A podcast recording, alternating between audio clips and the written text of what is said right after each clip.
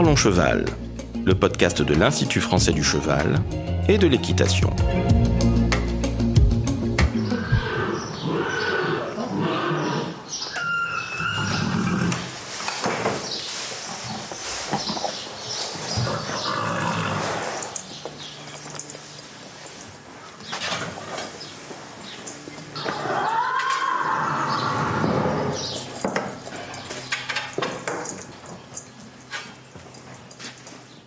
Je suis Laurent Vigneault de l'Institut français du cheval et de l'équitation. Aujourd'hui, je reçois Guillaume Blanc et on vous parle d'un sujet d'actualité. Le cheval doit-il être considéré comme un animal de compagnie?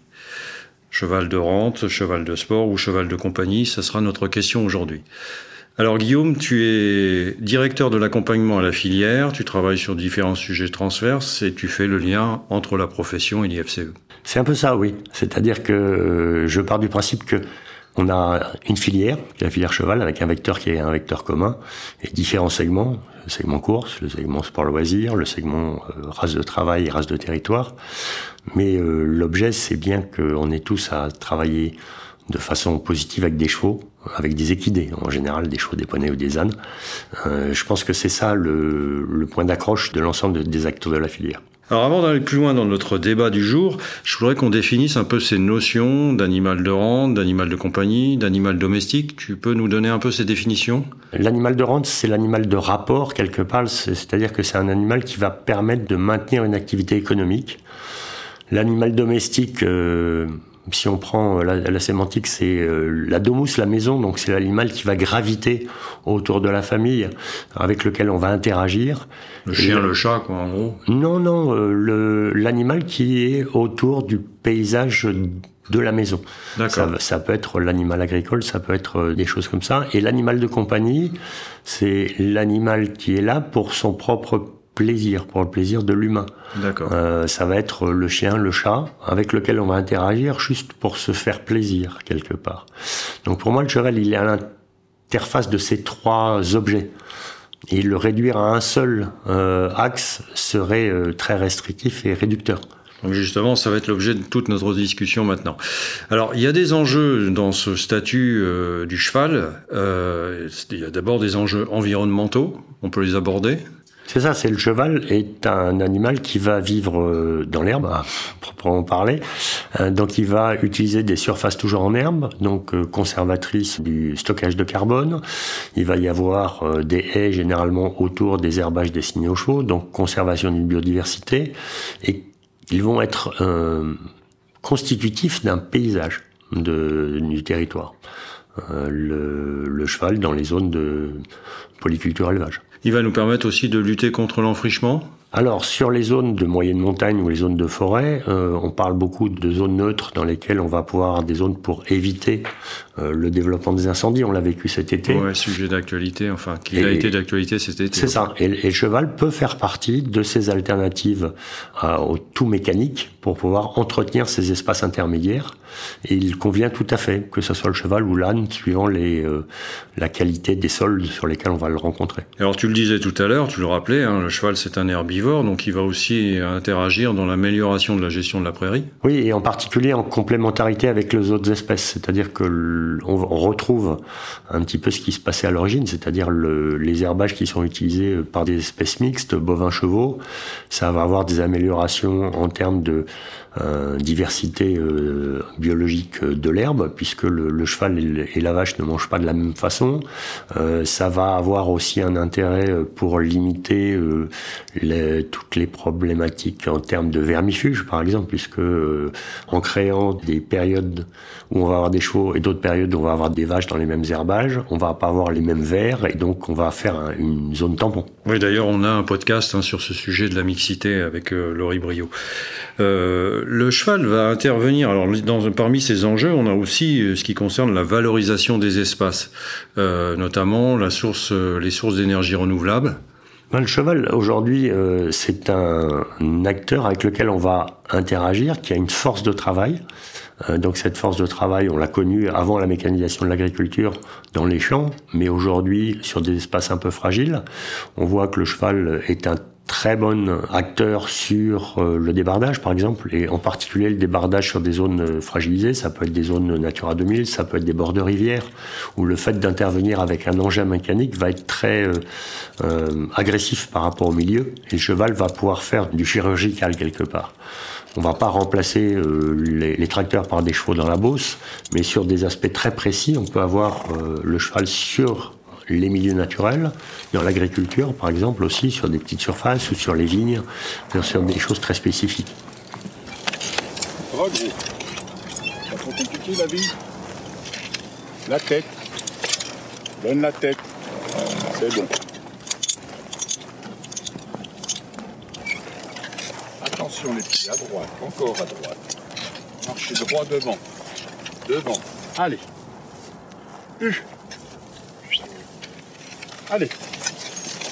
Allez encore. Allez, allez, allez, allez.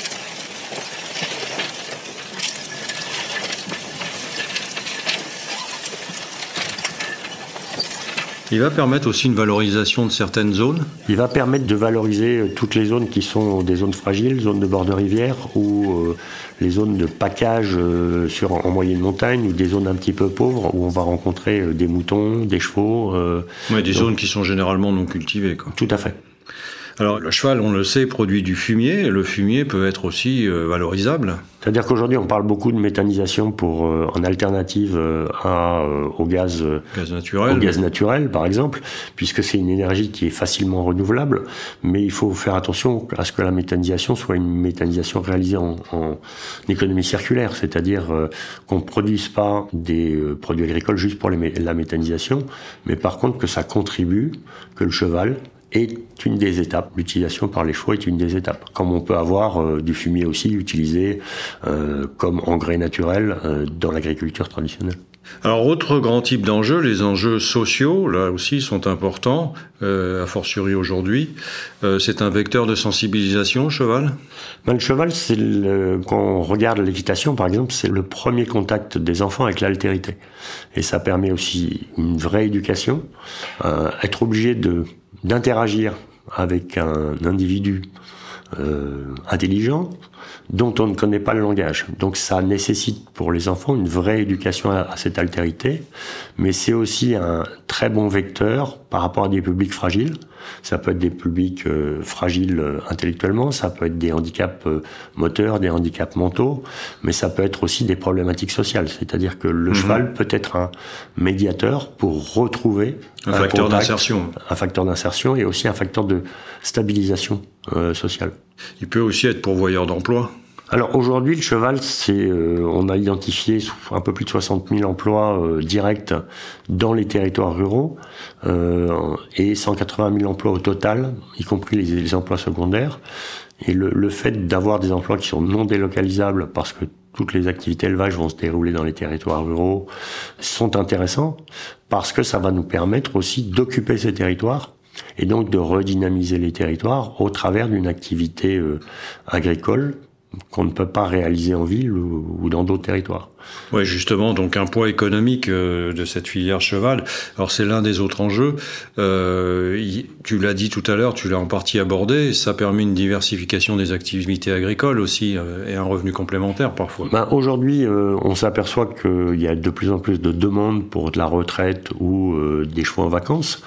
Et ces chevaux, par nature, vont être mis dans des prés. Et pour un agriculteur qui est sur un régime allaitant, par exemple, sur de la vache allaitante, peut accueillir ces chevaux-là euh, sur les mêmes herbages et donc diversifier son activité agricole avec des pratiques qu'il maîtrise. C'est-à-dire la gestion d'animaux, euh, c'est une pratique que l'agriculteur euh, qui va faire de la vache allaitante connaît bien. Il a en plus ses interlocuteurs de proximité avec le vétérinaire ou la gestion des pâtures, c'est des choses qu'il va gérer. Et ça peut être une réponse à la problématique de la fin de vie que, que tu connais bien par ailleurs. C'est ça. C'est aussi une possibilité pour les, euh, amoureux des chevaux d'offrir une retraite dans de bonnes conditions à leurs euh, compagnons. Et l'agritourisme aussi, c'est le cheval peut faciliter ça un peu bah, Toute la partie euh, développement des fermes auberges, de la randonnée euh, et des circuits euh, qu'on peut rencontrer. On, a parlé il n'y a pas longtemps de la route d'Ardagnan. on a un certain nombre d'axes de, développement touristique. Et puis on l'a vu avec le Covid récemment, c'est que le tourisme en milieu rural en France se développe beaucoup et le cheval est une des euh, possibilités de découvrir la nature sans trop se fatiguer. Sur le plan de la production agricole, euh, on le sait, le cheval, euh, on l'a dit tout à l'heure, est un herbivore et on sait qu'il peut aussi fonctionner avec une large part de fourrage dans son alimentation. Donc ça peut être un facteur de promotion de l'autonomie fourragère aussi. Je pense que c'est un des grands enjeux. On s'est aperçu avec les crises récentes que la France était très fragile en termes d'approvisionnement en céréales. Euh, le fait de pouvoir optimiser l'utilisation des fourrages pour les chevaux, ça peut permettre de mieux gérer les pâtures, d'avoir euh, aussi euh, des stockages de carbone plus importants au travers de ces prairies permanentes. Et je pense que le cheval peut y contribuer de façon efficace. Oui, et puis d'éviter certains imports comme le soja, par exemple, qui sont très coûteux sur le plan environnemental. Qui sont très coûteux sur le plan environnemental, à la fois pour la production et pour le transport. Alors, on va passer maintenant à un autre point. Euh, quel modèle voulons-nous demain pour nos chevaux euh, Effectivement, avec euh, cette prise en compte de l'évolution de ce statut? Est-ce que tu peux nous en dire un mot? Mais je pense que la, la vraie question, c'est celle-là. C'est dans quel monde voulons-nous vivre et quelle interaction voulons-nous avoir avec les chevaux? Est-ce que c'est pas d'interaction du tout et que des chevaux sauvages? Ou est-ce que c'est une interaction positive avec les équidés, amélioration des conditions de bien-être bien sûr, euh, à la fois dans l'utilisation jusqu'à depuis la naissance jusqu'à la fin de vie, mais ça pose plein de questions. C'est euh, quelle société pour demain. Quelle société, oui, effectivement. Et est-ce qu'on a toujours euh, des chevaux de compétition, de sport, ou simplement quelque chose comparable à un chien qui nous accompagne, quoi? Oui, mais ça va avoir des impacts euh, lourds, c'est-à-dire qu'on ne peut pas avoir une réponse qui est une réponse binaire, parce que euh, soit le cheval devient complètement un animal de compagnie, et dans ces cas-là, le volet économique disparaît, et les effectifs de chevaux vont s'effondrer. Mhm. Euh, donc tous les aspects positifs du cheval vont ne plus exister, ou bien on garde un modèle qui est un bon équilibre entre l'économie, donc l'animal de rente, l'animal domestique avec lequel on va interagir, et puis l'animal de compagnie avec lequel on va vivre au quotidien. C'est bien là qu'on est effectivement au cœur des enjeux. Alors, quelle problématique demain, effectivement, si on se projette dans ce modèle-là, si le cheval devient uniquement un animal de compagnie, quel va être l'impact? Parce qu'il y en a, effectivement. Je dirais qu'on va avoir un impact qui est un impact tout de suite d'actualité. C'est euh, à quel titre euh, il est euh, indispensable de pouvoir accéder au foncier euh, c'est-à-dire que les herbages sont réservés à la production agricole, la production vivrière. Euh, et à ce titre-là, pourquoi est-ce qu'on garderait des herbages pour des animaux de compagnie? Donc l'accessibilité au foncier. On a beaucoup parlé de problématiques de PAC, de politique agricole mmh. commune, euh, et les aides à l'installation et autres. Bah, si on n'est plus un produit agricole, pourquoi est-ce qu'on toucherait des aides de la PAC? Euh, on a pas mal de discussions en cours actuellement autour de la TVA et de régime de TVA, euh, autour du cheval. Hum, si le cheval est purement un animal de compagnie, c'est une prestation, en TVA à taux plein, euh, légitimement. Euh, il n'y a même plus de discussion à avoir. Il y a des subventions aussi du ministère de l'Agriculture qui sont versées à cette filière. Alors les subventions du ministère de l'Agriculture, elles sont liées aussi à l'utilisation. C'est-à-dire mhm. que le, la, la filière elle-même génère des subventions par ses activités.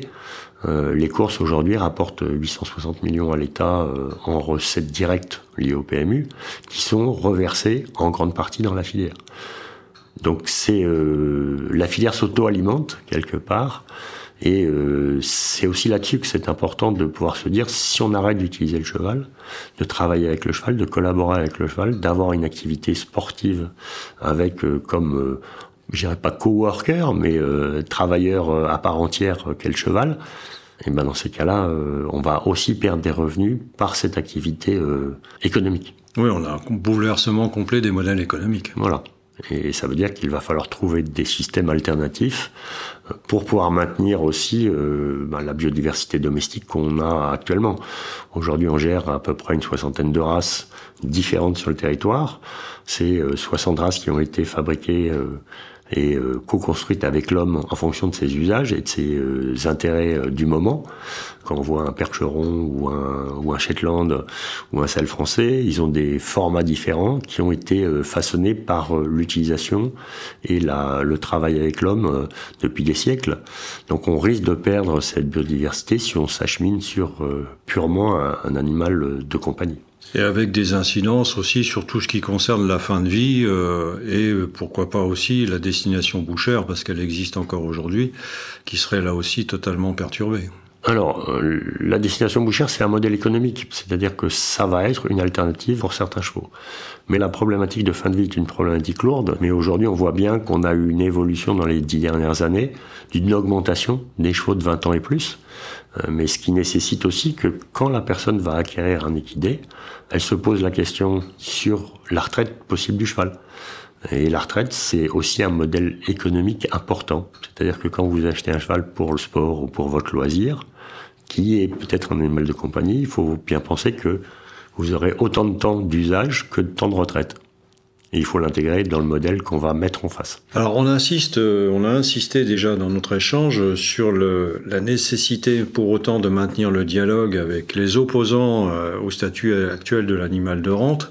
Euh, mais quelles sont les motivations réelles de ces opposants par rapport à ce statut? Je pense qu'on a plusieurs niveaux d'opposition. On va avoir les euh, antispécistes purs et durs qui euh, sont contre l'utilisation des équidés ou l'utilisation des contre animaux. Toute interaction avec le cheval. Toute interaction et euh, les espèces cohabitent, mais sans interagir les unes avec les autres. Et on a euh, les welfaristes qui sont beaucoup plus sur la valorisation du bien-être. Et je pense que mhm. tout le monde est dans ce même axe. C'est-à-dire ça, je pense que c'est entendu pour toute la filière. Ça. Le bien-être animal est un enjeu majeur. Aujourd'hui, on s'appuie sur la recherche pour pouvoir l'objectiver. Et je pense que ça, c'est vraiment important d'être dans cette objectivation de la notion de bien-être ou la notion de qualité de vie au travail, plutôt que dans euh, quelque chose un petit peu au doigt mouillé, où on va mettre une couverture parce qu'il fait un peu frais, parce qu'on a froid. Ben, est-ce que le cheval, lui, a froid euh, Est-ce que le chevreuil, dans la nature, euh, a froid Il a besoin d'une couverture Ou de temps en temps, quelques fausses idées. Le licol éthologique, par exemple, qui semble beaucoup plus léger, beaucoup plus sympathique pour le cheval, mais utilisé de façon un peu dure, c'est des points de pression très forts qui sont très euh, contraignantes pour le cheval. On a aussi des courants euh, qui s'opposent à la consommation de l'animal, comme les véganes ou les flexitariens. Je dirais que la consommation de l'animal, elle est, euh, elle fait partie de la nature et du dispositif.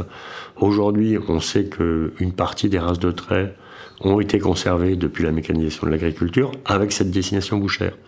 On a réussi à maintenir des effectifs qui sont euh, relativement importants pour deux races qui sont le contrôle breton, mais pour toutes les autres euh, races de chevaux de trait, on est en dessous des 1000 naissances. Donc on est sur des logiques de races en voie d'extinction. Le modèle, voilà. Quel est le modèle? Est-ce que le modèle c'est conserver un équilibre économique qui nous permette de conserver ces races domestiques traditionnelles, ou est-ce que on arrête la consommation de façon globale Et dans ces cas-là, ces races sont vouées à disparaître. C'est dans quel modèle voulons-nous vivre demain? Juste, cette opposition, c'est aujourd'hui, quelle est son ampleur? C'est un bruit de fond ou c'est quelque chose qui est là derrière euh, de façon importante? Ben, Je pense qu'il y a deux niveaux. Il y a les ultras d'un côté, qui ont des soutiens, et bien souvent ces soutiens sont des gens qui sont plutôt dans une tendance euh, welfariste d'amélioration du bien-être, euh, plutôt que dans l'arrêt total de l'interaction. Et euh, c'est bien ces gens-là qu'il est important de pouvoir, non pas convaincre, mais avec lesquels il est important de pouvoir travailler euh, pour converger vers une utilisation durable en harmonie avec le bien-être du cheval. Oui, en gros, c'est améliorer ses pratiques pour ne pas s'arrêter, quoi. Donc justement, on va s'intéresser maintenant à cette grande question. Qu'est-ce que la filière doit développer aujourd'hui si elle souhaite maintenir ses activités? Je pense que la filière, elle doit valoriser euh, ses atouts, valoriser ses pratiques. Euh, le fait d'avoir des gens qui sont passionnés et qui travaillent au quotidien avec les chevaux et qui sont les pieds dans la boue euh, tous les jours, c'est euh, avec comme objectif principal de travailler avec l'animal et surtout pas de travailler contre l'animal. Et on le voit. Oui, une collaboration positive. C'est ça, c'est une collaboration positive.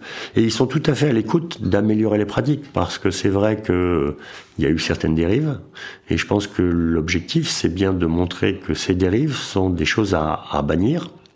Et que, il y a des évolutions réglementaires là-dessus. Tout à fait. Alors les évolutions réglementaires, c'est des choses positives qui permettent de dire voilà ce qui est acceptable, voilà ce qui n'est pas acceptable, euh, et de pouvoir sanctionner toutes les dérives et les comportements anormaux. Et là, je pense qu'on peut se mettre d'accord avec euh, une bonne partie de la population pour dire quels sont les comportements acceptables et les comportements non acceptables. Il y a des exemples d'évolutions récentes euh, sur le plan réglementaire qu'on peut citer? Bah, Celle qui a été euh, la plus marquante, ça a été l'évolution de l'utilisation de la cravache en course, oui. où on a beaucoup travaillé sur la texture de la cravache pour aller vers des cravaches en mousse qui sont bruyantes mais pas douloureuses pour le cheval, Mhm. et pour aller jusqu'à l'extrémité où on, a réglementé en termes de nombre de coups de cravache Oui, sur le l'ensemble de la course. Et la sanction est directe, c'est-à-dire que le jockey qui a mis un coup de cravache en trop par rapport à l'autorisation est mis à pied tout de suite. Mhm. Donc ça veut dire qu'il y a vraiment ce partage de la nécessité de sanctionner les dérives. Mhm. Euh, alors que euh, l'objectif, c'est bien d'éviter d'avoir une réglementation qui soit subie plutôt qu'une réglementation voulue. Parce que la cravache en, en tant que telle, c'est aussi un outil destiné à la sécurité. Quand vous êtes en promenade, ben, votre cravache est là pour euh, remettre le cheval dans l'axe, euh, par exemple, ou même en course. Si un jockey n'a plus sa cravache euh, et que le cheval se décale de sa ligne, ben, il peut se faire percuter par le cheval qui arrive derrière. Et là, c'est bien aussi le rôle du jockey ou du cavalier de garder le cap. Et la cravache est un, une aide artificielle, comme on Ouais, m'avait il ne appris faut pas que ces évolutions, effectivement, aillent trop loin, euh, avec des conséquences négatives qui seraient mal maîtrisées, comme la sécurité de- du cheval. La, comme sécurité, et puis autrement, euh, si on reprend un exemple au Danemark, euh, où le fait d'avoir un cheval seul est interdit, ça a eu un impact direct sur l'évolution de l'élevage. Ils ont perdu pratiquement 20% euh, des chevaux à l'élevage en un an, tout simplement parce que euh, le propriétaire d'une poulinière, une fois que le poulain était sevré, qu'il était vendu, ben, le cheval était tout seul, il était donc hors la loi. Donc on, on a un modèle euh, qui a disparu, ou en partie disparu, et avec une concentration euh, de l'élevage autour de gros élevages. Est-ce qu'on veut des gros élevages ou est-ce qu'on veut garder cette densité d'éleveurs, de petits éleveurs qui vivent avec leurs chevaux? Ouais, on voit, on voit Euh, tout de suite le lien territoire. entre ces règlements et les évolutions économiques qu'elles peuvent engendrer. Ouais. Il y a une idée que tu as abordée tout à l'heure, là, ce sont ces fausses bonnes idées, parce qu'en fait, il y a aussi un peu d'anthropomorphisme là-dessus. Euh, donc, euh, il faut pouvoir argumenter nos choix et nos évolutions. Tu as parlé du licol écologique, mais il y en a d'autres euh, qu'on peut citer? Bon, aujourd'hui, euh, l'utilisation de la couverture, par exemple, euh, bien souvent la couverture est utilisée un peu à tort et à travers. Et là, on se retrouve sur une logique de confort, mais de confort pas pour le cheval, pour le cavalier. Ouais. C'est-à-dire que comme on ne veut pas prendre le temps de le sécher après être monté dessus, on va le tondre, on va mettre une couverture. Mais naturellement, le cheval est protégé contre le froid par son pelage. Et si on travaille avec la nature, dans ces cas, on le tombe pas. Et puis, euh, on passe un peu plus de temps à le brosser. On attend qu'il soit sec, on va le marcher. Et on est beaucoup plus dans le respect de la nature du cheval. Alors qu'en mettant une couverture à un cheval, on va avoir un blocage des épaules, on va avoir des frottements qui vont être euh, bah, pas très agréables, je pense, pour le cheval.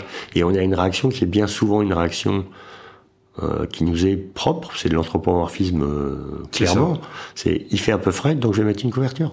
Bah pourquoi est-ce qu'on met une couverture alors que c'est un animal qui est adapté à vivre dehors Et c'est pour ça qu'on insiste aussi sur cette notion, et on le fait souvent dans nos podcasts, que toutes ces décisions doivent s'argumenter sur la science et sur la recherche. Ben, Voilà, je pense que c'est euh, clairement la, la science est là pour nous éclairer et pour euh, aussi nous donner les arguments pour faire les bons choix. Euh, Aujourd'hui, on travaille beaucoup sur euh, toutes les problématiques de stéréotypie sur le cheval, c'est-à-dire les, les signes de, euh, De mal-être de mal-être ou de- d'inconfort, plus que de mal-être de temps en temps. La première chose, c'est l'inconfort. Et donc, le fait de pouvoir repérer ces signes d'inconfort euh, va permettre de modifier à la fois les conditions d'hébergement, les conditions d'utilisation. Et aujourd'hui, tout le travail qui est mené, c'est de se dire comment est-ce que je peux euh, m'approcher plus du cheval plutôt que de moi-même? Jusqu'à maintenant, euh, en termes d'équitation, on a amélioré le confort de la selle, mais pour les fesses du cavalier. Et aujourd'hui, je vois, il y a beaucoup de travaux qui sont menés autour du saddle fitting, par exemple, sur l'adaptation de la selle au cheval. Donc, on va chercher de plus en plus que le cheval soit dans un certain confort. Mais par contre, derrière, il faut faire attention aussi sur l'utilisation de certaines embouchures et de ne pas pallier des défauts du cavalier par de la mécanisation des morts, par exemple. Donc il vaut mieux, si on n'est pas apte à utiliser un cheval à tel ou tel moment, il faut peut-être aussi travailler sur soi plutôt que d'améliorer le matériel. Tu as parlé tout à l'heure aussi de l'hébergement, ça c'est une condition importante aussi à prendre en compte. Oui, euh, l'hébergement, c'est aussi un critère de bien-être ou de cheval dans le confort. C'est-à-dire qu'aujourd'hui, on a travaillé beaucoup sur euh, l'amélioration, dans les années 70, sur l'amélioration des conditions sanitaires. C'est-à-dire on a travaillé sur la ventilation, sur le temps de travail, sur un certain nombre de pratiques qui permettaient de mettre les animaux dans des bonnes conditions sanitaires. Et aujourd'hui, on est obligé de travailler, ce qui est euh, positif, dans le confort de l'animal et dans son bien-être dans son lieu d'hébergement. Ça veut dire pouvoir vivre en groupe et avoir accès à l'extérieur bah, C'est-à-dire modifier les conditions d'hébergement. Euh, l'hébergement en stabulation devient, euh, je dirais pas la règle, mais la solution la plus simple pour avoir des chevaux qui vont mettre en avant leurs caractéristiques d'animaux grégaires. Un cheval dans un box euh, avec trois cloisons en béton où il voit pas ses congénères, bien sûr, c'est très négatif par rapport à son confort. Le fait d'être en stabulation Bien sûr, on va avoir euh, des chevaux qui vont se mordre euh, et on peut avoir des accidents de ce fait-là. Mais pour le bien-être de l'animal, le premier bien-être pour un animal de troupeau, c'est de vivre avec les autres. Donc, on va avoir des avantages, des inconvénients, euh, et il faut pouvoir les, les gérer dans les meilleures conditions.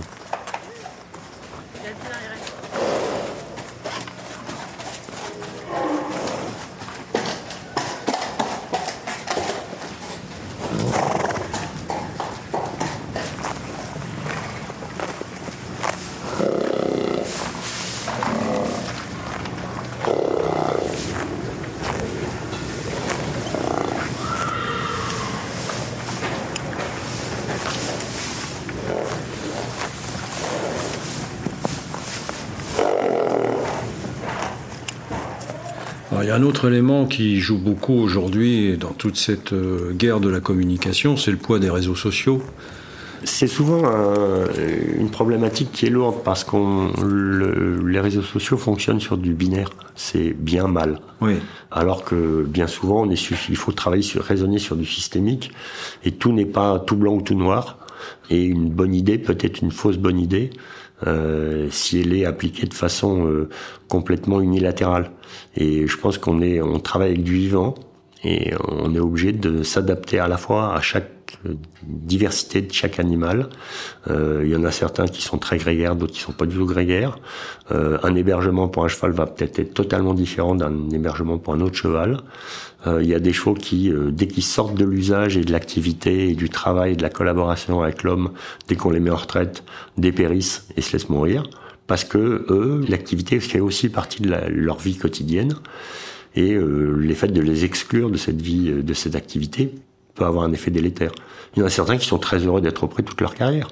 Enfin, en tout cas, ça veut dire que dans, il faut savoir communiquer, communiquer et maintenir l'échange avec ces associations euh, qui aujourd'hui euh, revendiquent euh, ce statut d'animal de compagnie pour pouvoir s'expliquer. Ben, je pense que c'est souvent une lutte qui est liée à la méconnaissance des uns et des autres Mmh. quelles sont les attentes des uns, quelles sont les réalités des autres, et le, le fait d'avoir des lieux d'échange où je pense que euh, tous les acteurs du monde du cheval, que ce soit de l'élevage jusqu'à l'utilisation, sont prêts à ouvrir leurs portes, et il est toujours plus facile de téléphoner, de dire bah je viens, euh, on va échanger, plutôt que d'envoyer un, un sculpte sur les réseaux sociaux qui va pas avoir d'effet très positif parce que on va avoir plutôt des rigidifications euh, des positions de chacun, alors que l'objectif c'est de chercher les points d'entente et de se parler.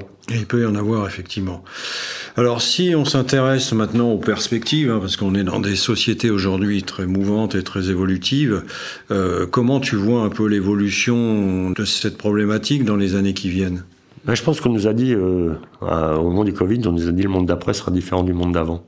C'est justement le moment euh, de se poser la question de qu'est-ce que sera le monde d'après. Et est-ce que euh, l'homme et les animaux euh, cohabiteront? Dans quelles conditions? Avec quelles interactions? Euh, Est-ce qu'on veut continuer d'interagir avec le cheval? Avec quelle compétition aussi? Est-ce qu'on fera des compétitions? Comment est-ce qu'on les fera? Et je pense que ces compétitions et l'évolution des compétitions, c'est quelque chose de très important parce que les chevaux qu'on fait naître aujourd'hui, ils seront performants dans 7 ans, 8 ans. et donc si on n'est pas capable de se projeter sur la typologie de la compétition dans, dans 8-10 ans, qu'est-ce qui sera acceptable dans 8 ou 10 ans? Est-ce qu'on aura le droit d'avoir des embouchures euh, différentes? De quel type d'embouchure? Est-ce qu'on aura le droit à la cravache, aux éperons? Euh, Et comment est-ce que ça sera, euh, ça sera perçu? En termes de développement durable aussi. C'est-à-dire que aujourd'hui on parle de la question du bien-être, mais demain est-ce qu'on pourra encore aller en camion euh, sur des terrains de compétition? Est-ce qu'on pourra avoir encore des carrières arrosées euh? Enfin, toutes ces questions-là sont des questions qu'il faut qu'on se pose maintenant. Et il faut, il faut que la, la filière s'en empare parce que tout débordement peut être source de réaction amplifiée aussitôt, non? Oui, tout débordement, mais aussi, euh, ben, on a le fait de risquer de se retrouver au pied du mur euh, de façon très rapide et très lourde. Euh, là, on le vit en ce moment avec euh, l'approvisionnement en gasoil. Ben, ça a un impact direct sur la compétition et sur l'utilisation des équidés, le travail qu'on va avoir avec les équidés, l'augmentation du prix du gasoil. Enfin, toutes ces questions, la sécheresse qu'on a eue cet été, euh, font se poser euh, des questions sur le modèle, à la fois sur les espaces équestres, sur euh, l'arrosage des carrières, sur l'utilisation des infrastructures sportives. Est-ce qu'il faut qu'on aille vers du collectif, c'est-à-dire pour réduire le nombre de surfaces arroser ou est-ce que chacun va avoir sa carrière chez soi, un petit peu comme c'est ce qui est en train de se développer Est-ce que ça sera encore acceptable d'avoir sa carrière chez soi? C'est-à-dire de remplacer euh, un terrain en herbe par un terrain en sable? J'en sais rien. Alors Guillaume, on arrive à la fin de cet entretien. Euh, en forme de conclusion, qu'est-ce qu'on peut dire? Il faut ne pas subir ces évolutions, il faut les anticiper? Je crois qu'il faut se parler surtout. C'est euh, et se parler, c'est euh, pas couper les réseaux sociaux, mais euh, c'est de se dire, bah, on a affaire à du vivant, tant les, équidés avec lesquels on interagit, que les gens avec lesquels on va discuter. Et la discussion, par le fait d'aller voir ce qui se passe, dans un sens et dans l'autre, c'est super important. C'est quelle est la réalité des éleveurs de chevaux, quelle est la réalité des transformateurs, quelle est la réalité des compétiteurs, et quelles sont les attentes du grand public? C'est, je pense qu'on est vraiment dans cette logique-là. Et la profession s'est emparée du sujet? La profession, euh, oui, c'est-à-dire qu'il y a eu un gros travail qui est mené actuellement euh, par les courses autour du hashtag Race and Care euh, pour montrer en quoi euh, le travail avec des chevaux en course n'est pas euh, contre l'animal, mais une collaboration avec l'animal et avec un, une activité qui est euh, déclinée sur la vie totale de l'animal, c'est-à-dire avec à la fois la période d'élevage, la période de, de, course et la période de reconversion. On peut faire l'analogie avec les sportifs. C'est-à-dire que euh, un jeune cheval de course, est-ce qu'il est très différent d'une jeune gymnaste euh, qui fait les Jeux Olympiques à 13 ans? Voilà, ils sont performeurs très jeunes, ils ont une carrière qui est très courte, et après il faut envisager la reconversion. Les chevaux de sport ben, sont plus sur euh, une activité professionnelle plus tardive, euh, un petit peu comme beaucoup de métiers, et euh, sur une plus longue durée. Et je pense que c'est vraiment, on n'a pas un modèle, on a plusieurs modèles, et qui sont tous louables à partir du moment où ils sont gérés dans de bonnes conditions. Et il charge à nous, collectivement, à la fois interne et à l'extérieur de la filière, de savoir ce qui est acceptable et ce qui n'est pas acceptable. Et je pense que tout le monde a besoin de faire un pas vers l'autre pour euh, essayer de comprendre. Donc dans tous les cas de figure, il faut maintenir le dialogue, anticiper et s'adapter. Il faut pas l'accompagner, il faut l'encourager, le dialogue. Merci Guillaume. Merci. Si vous souhaitez en savoir plus sur le sujet, rendez-vous dans la description du podcast où vous trouverez des liens utiles vers notre site internet equipedia.ifce.fr. Vous pouvez aussi nous rejoindre sur notre groupe Facebook Equipédia Science et Innovation Equine pour plus de contenu. Pour ne manquer aucun épisode, abonnez-vous, partagez, commentez et n'hésitez pas à laisser 5 étoiles sur Apple Podcast et Spotify. À très vite pour un nouvel épisode.